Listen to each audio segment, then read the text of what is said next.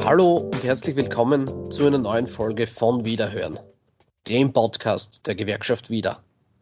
Mein Name ist Martin Mantel, ich bin Teil der Öffentlichkeitsabteilung der Gewerkschaft Wieder. Schön, dass ihr wieder dabei seid. Mein heutiger Gast ist Herbert Bichler. Er ist Präsident des österreichischen Behindertenrates und seit 2019 auch Präsident des ÖZIF-Bundesverbandes. Mit ihm werde ich heute klären, wer eigentlich zur Risikogruppe gehört und wie man in diese aufgenommen wird. Herbert war außerdem in den Verhandlungen mit dabei, in denen die Risikogruppenverordnung abgesegnet wurde. Außerdem werden wir versuchen zu skizzieren, wo es noch Nachschärfungen braucht. Hallo Herbert, schön, dass du heute mein Gesprächspartner bist. Ich möchte auch gleich mit der ersten Frage beginnen. Corona hat ja doch äh, für, für viele Menschen von heute auf morgen eigentlich bedeutet, weniger nach draußen gehen, also jetzt abgesehen vom Lockdown, sondern eben aufgrund der Risikogruppenzugehörigkeit, äh, sind es doch brutale Einschränkungen für, für viele oder, oder sollten es sein, besser gesagt. Du bist oder du warst ja in den Verhandlungen zu den Covid-19-Risikogruppenverordnung eingebunden. Was sind da deine Erfahrungswerte? Was hast du daraus gelernt, was man in und mit der Politik noch angehen sollte? Also nicht nur Corona. Technik. Also was ich eindeutig gelernt habe, ist, äh, die Politik sollte wesentlich mehr die Menschen mit Behinderungen oder Erkrankungen selbst mit einbinden und wesentlich weniger in unserem Bezug die Ärztekammer. Ja. Nur dazu, wenn Schreibtischärzte sind, wie die Funktionäre der Ärztekammer äh, beziehungsweise Funktionärinnen der Ärztekammer sind, ja, dann haben sie von Behinderungen und den unterschiedlichsten Ausprägungen und Bedürfnissen und Anliegen keine Ahnung. Und das war mein Erfahrungswert gleich. Ich bin fünf vor zwölf dazugekommen. Das heißt, am Vorabend habe ich erfahren, dass sie nächsten Tag abgesegnet wird. Und und dann war ich sehr gut vorbereitet und habe nur meine äh, Anliegen eingebracht, der unterschiedlichsten Gruppen, die unbedingt drinnen in der Risikogruppenliste äh, dabei sein müssen. Und das Ganze war aber dann nicht mehr möglich. Und da sind aber wirklich Gruppen drinnen, weiß nicht, ob du den gestrigen Beitrag gesehen hast, Filmbeitrag in der, in der 13 Uhr, Österreich 13 Uhr, äh, äh, oder nach der 13 Uhr ZIP, ähm, da habe ich es auch nochmal definitiv gesagt, äh, beziehungsweise waren da zwei Filmbeiträge von mhm. einer Frau mit Beatmungsgerät, das fast rund um die Uhr Beatmungsgerät tragen muss und nicht definitiv angeführt ist in der Risikogruppe. Das heißt, Oder, das heißt, du meinst, dass, äh, dass wir da schon von, von Menschen reden, die eigentlich reingehören sollten in diese Risikogruppenverordnung, äh, aber nicht drinnen sind und jetzt dadurch schwere Erkrankungen haben oder schwer erkrankt sind. Kann man nein, das, nein, nein, nein, nein, nein. Ich meine, dass Personen, die bereits vorher äh, Beatmungsgerät hatten, ja, äh, so stark die, das Behinderungsausmaß gegeben ist und ihre Lunge belastet ist, aufgrund ihrer Behinderung, dass sie jetzt schon Beatmungsgeräte tragen, dass sie gar nicht die Frage stellt, wann sie ins Spital müssen, dass sie dort auf die Intensivstation sofort müssen, sobald sie mit Covid angesteckt sind. Und, und das ist natürlich ein Irrsinn, dass Gruppen wie Multiple Sklerose, unterschiedliche Muskelerkrankungen wie Muskeldystrophie, Muskelatrophie, ja, äh, Autoimmunerkrankungen nicht drinnen sind in der Risikogruppenliste. Äh, es sind Personen nicht drinnen mit Immunsuppressiva. Also es ist die Risikogruppe gibt gar nichts her äh, oder nicht sehr viele Personengruppen her, äh, weil es auch in erster Linie auch darum gegangen ist, möglichst wenig Personen, das ist zumindest mein Eindruck, äh, den ich hatte, möglichst wenig Personen äh, freistellen lassen zu müssen, um die Wirtschaft nicht zu belasten. Ja.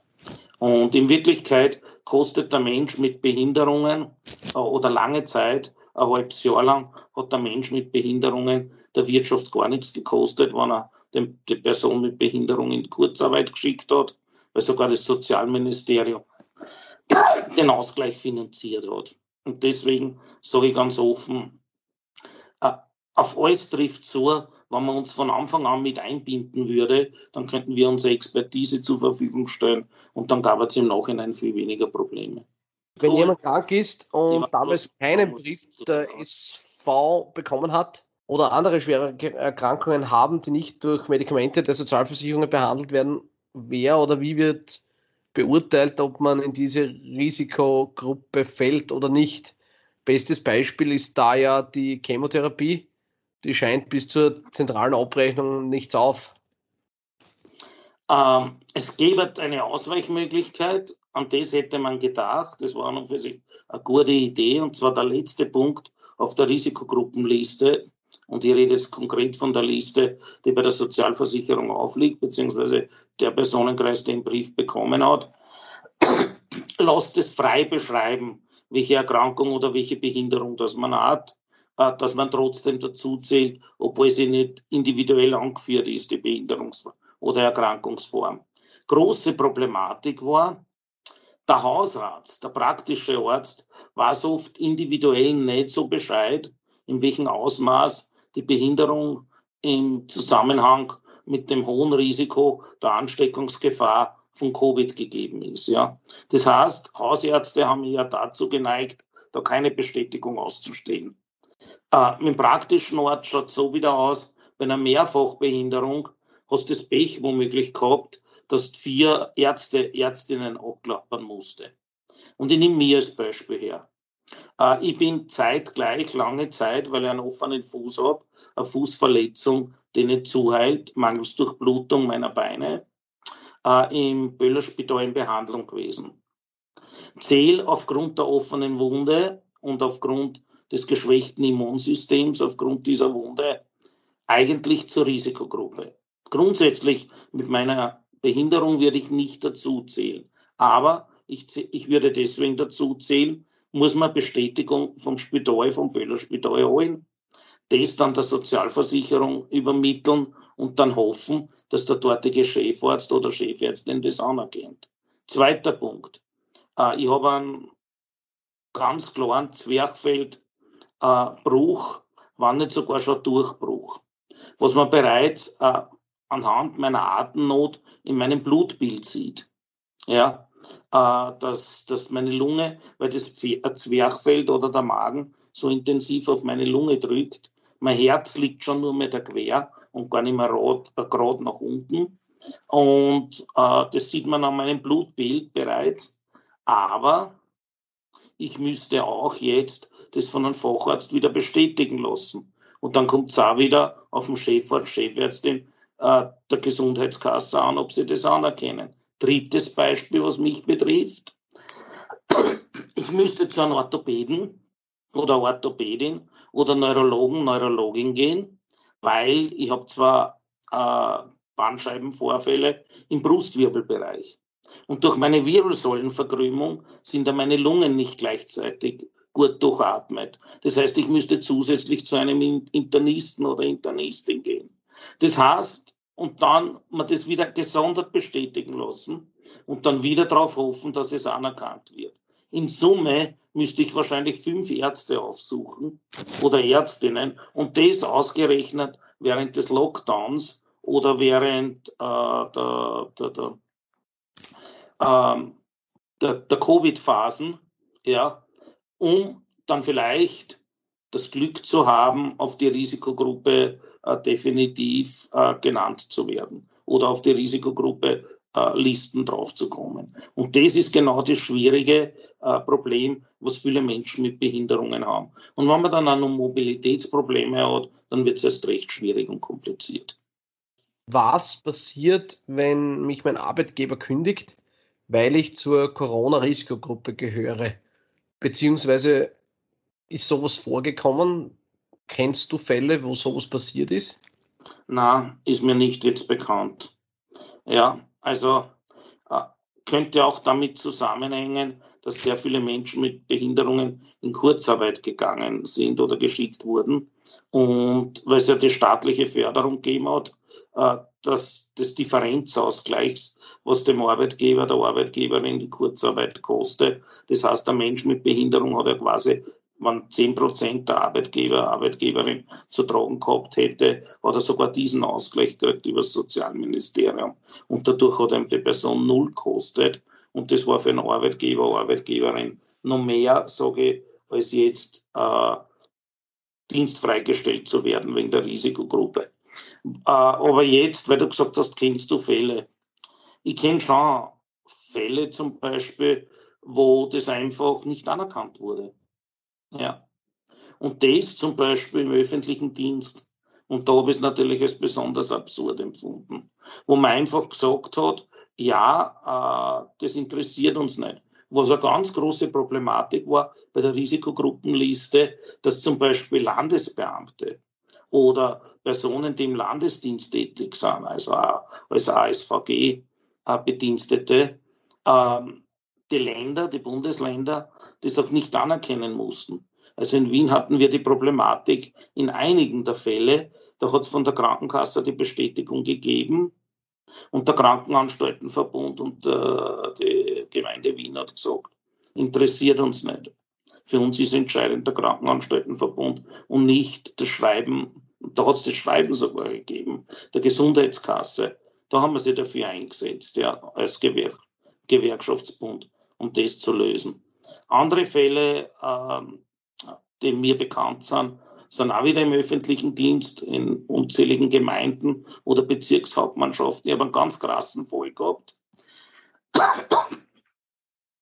Die behandelnde Ärztin einer Mitarbeiterin einer, einer Gemeinde, ja. Die behandelnde Ärztin ist gleichzeitig die Ärztin, die dort die Pflegegeldsuntersuchungen und sämtliche Untersuchungen im Rahmen äh, der Gemeinde durchführt, beziehungsweise der Bezirkshauptmannschaft durchführt. Äh, und ist auch dort die, die, die Amtsärztin. Und das hat dazu geführt, dass der Arbeitgeber sich mit, äh, mit der Ärztin in Verbindung gesetzt hat und, und die haben diskutiert und die Ärztin hat ihm die kompletten Diagnosen bekannt gegeben und dann, wie es um die Risikogruppen, obwohl die Ärztin sie Dienst, also ihr das bestätigt hat, äh, der Patientin, hat sie es beim dritten Mal nicht mehr bestätigt, nein, beim zweiten Mal nicht mehr bestätigt, weil sie gesagt hat, sie kann es nicht, sie, sie hat mit ihrem Chef Kontakt gehabt und sie darf sie nicht mehr ihr bestätigen, obwohl das ein ganz klarer Fall von Mehrfachbehinderung, Mehrfacherkrankung war, was dienstfreigestellt werden hätte müssen. Die muss bis zum heutigen Tag arbeiten gehen.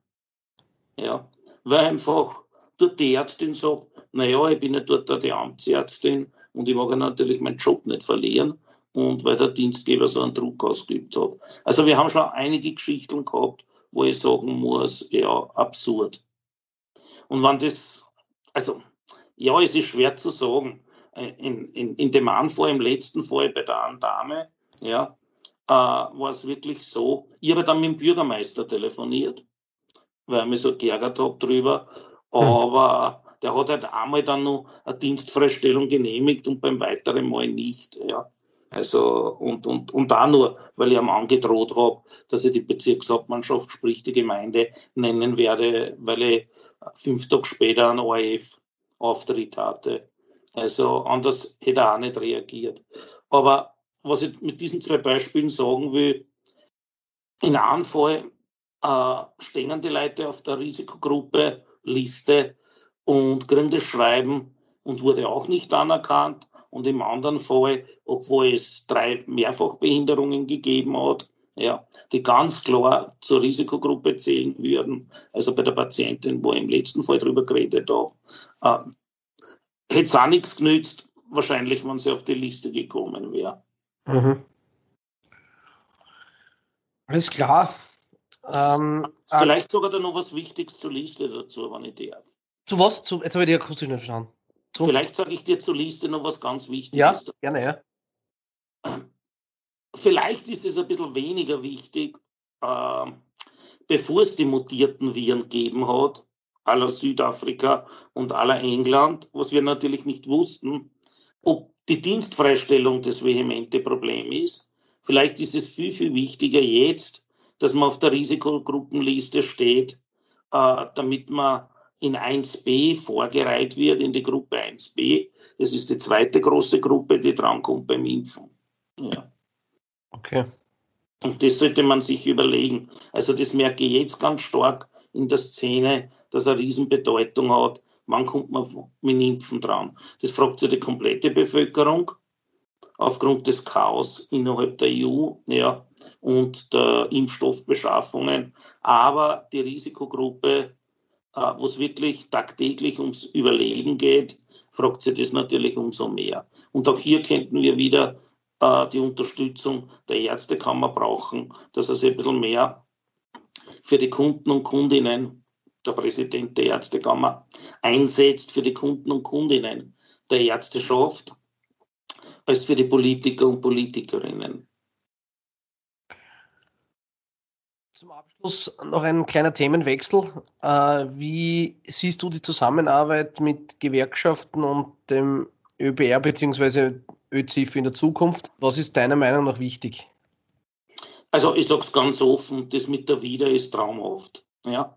Erstens einmal ist die Wieder aus mehreren Gründen vorbildlich, was die Menschen mit Behinderungen betrifft, indem mit Roman Wolgemuth und mit Peter Tratschkowitz zwei Behindertensprecher äh, dort bei der Wieder für Menschen mit Behinderungen tätig sind und beide extrem engagiert sind für unsere Anliegen. Punkt eins. Punkt zwei ist ja, äh, ich glaube, du hast das nicht grundlos angesprochen, aber leider noch nicht alle Fachgewerkschaften, sondern momentan ist die Postgewerkschaft, die Wieder und die Proge-Gewerkschaft äh, Mitglied beim Behindertenrat. Die Wieder ist zusätzlich jetzt auch noch äh, beim ÖZIF bei, dem ÖZIF beigetreten. Das ist natürlich sensationell und vorbildlich, weil es eine ganz enge Kooperation nicht nur mit Peter Draschkowitz und mit Roman Wolgemuth gibt, sondern weil es eine wirkliche Identifikation der Fachgewerkschaft wieder mit unseren Anliegen gibt.